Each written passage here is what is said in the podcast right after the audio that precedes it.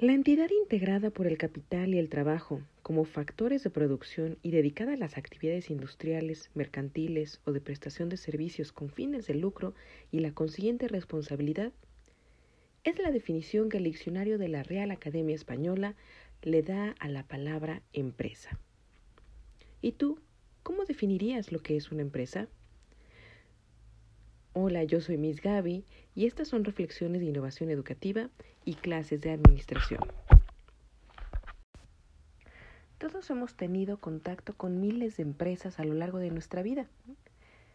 Todos sabemos que es una empresa hasta que la tenemos que definir. Porque empezamos a identificar diferencias entre unas y otras, porque a lo mejor unas son proveedoras de servicios y otras generan productos sin embargo, debe de haber puntos en común. Las finalidades de una empresa, hablando en términos generales, son proporcionar buenos productos y servicios. 1. 2. Estar por delante de la competencia. 3. Crecer. 4. Aumentar las utilidades, incrementando las ventas y disminuyendo los costos.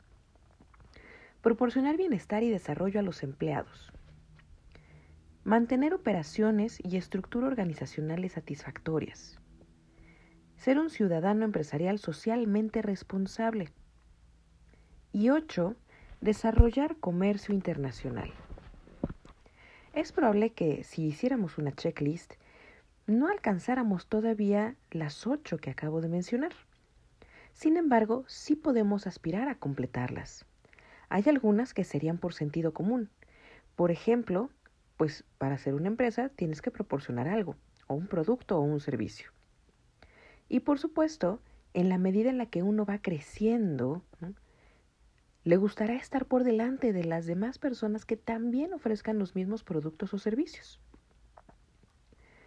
Definitivamente una estrategia será disminuir los costos, para poder incrementar las ventas y aumentar las ganancias. Entonces, algunos de estos serán preceptos lógicos y básicos. Si a eso le sumamos que queremos cuidar a nuestros empleados o tener un fin que ayude a la sociedad, bueno, ya le estamos agregando también un valor agregado a lo que nosotros podemos aportar.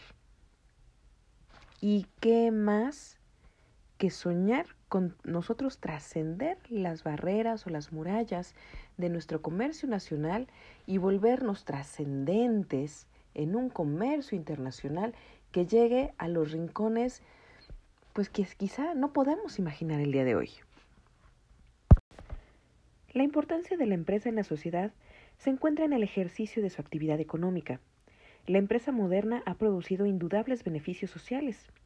En general, ha proporcionado al público un abastecimiento oportuno y adecuado, así como una distribución más efectiva de bienes y servicios. La empresa ha sido considerada tradicionalmente una entidad privada dedicada a obtener utilidades. Por medio de la difusión del crédito, ha incrementado la capacidad de compra de grandes sectores de la población y mediante la publicidad les ha llevado el conocimiento de nuevos y útiles productos capaces de satisfacer sus necesidades generales. Entendemos por empresa tanto a la persona física o sociedad mercantil o industrial que se dedica a la producción de artículos o bien a proporcionar servicios. Y se deriva de ahí la figura del empresario, como la persona que emprende actividades para iniciar, mantener o ampliar un negocio orientado a la producción de artículos y servicios. El empresario contribuye al bienestar general eh, y a satisfacer las necesidades de la comunidad. Más allá, la administración de empresas será el conjunto de conocimientos y habilidades que permiten dominar directa o indirectamente todas las actividades y transacciones de una empresa. ¿Qué características debe tener o con las que debe de contar una empresa? Veamos. Debe contar con recursos humanos de capital técnicos y financieros. También debe realizar actividades económicas referentes a la producción, distribución de bienes y servicios que satisfagan necesidades humanas. Combinar factores de producción por medio de los procesos de trabajo y de las relaciones técnicas y sociales de la producción. planear sus actividades de acuerdo con los objetivos que desea alcanzar. Ser una organización social que forma parte del ambiente económico y social de un país. Ser instrumento del proceso de crecimiento y desarrollo económico-social. Su administración no es especializada, es empírica y por lo general la llevan a cabo los propios dueños. Por la propia inexperiencia administrativa del dueño, éste dedica un número mayor de horas al trabajo, aunque su rendimiento no es muy alto. Y finalmente, producir y vender artículos a precios competitivos, ya que sus gastos no son muy grandes y sus ganancias no son muy excesivas. Por supuesto, en esta lista nosotros encontramos diferentes áreas de crecimiento y áreas de oportunidad.